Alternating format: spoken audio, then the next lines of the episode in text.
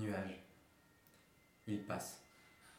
Et l'ombre dufteuse du ventre des nuages s'étire en caresses rondes sur les terres déployées. Ils passent. D'aucuns prennent leur temps, paraissent, s'énamourent, s'éprennent, se déprennent et se reprennent amplement à ciel ouvert. D'aucuns, dévorants, nourrissent de sourdes velléités de conquête. Véloces, ils avaleraient le soleil et la lune et les étoiles.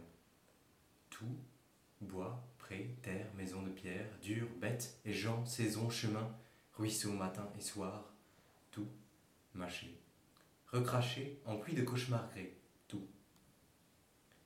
Les nuages pensus, goulus, griffus, dentus, auraient horreur du vide. D'aucuns, diaphanes, s'effarouchent au moindre souffle. La lumière alanguie sur les pays s'attendrit de. Ils hésitent, ils frissonnent au bord du jour pâle. Une brise évanescente les décourage d'apparaître. Ils s'égaillent en troupes légères avant d'avoir été. D'aucuns, bonhommes, souples, replets et blancs, sont assis sur l'horizon bas et l'écrasent doucement. Les nuages d'orage auraient goût de plomb, furieux goût de fer, et le feu entre les mâchoires serrées sur les étés violents.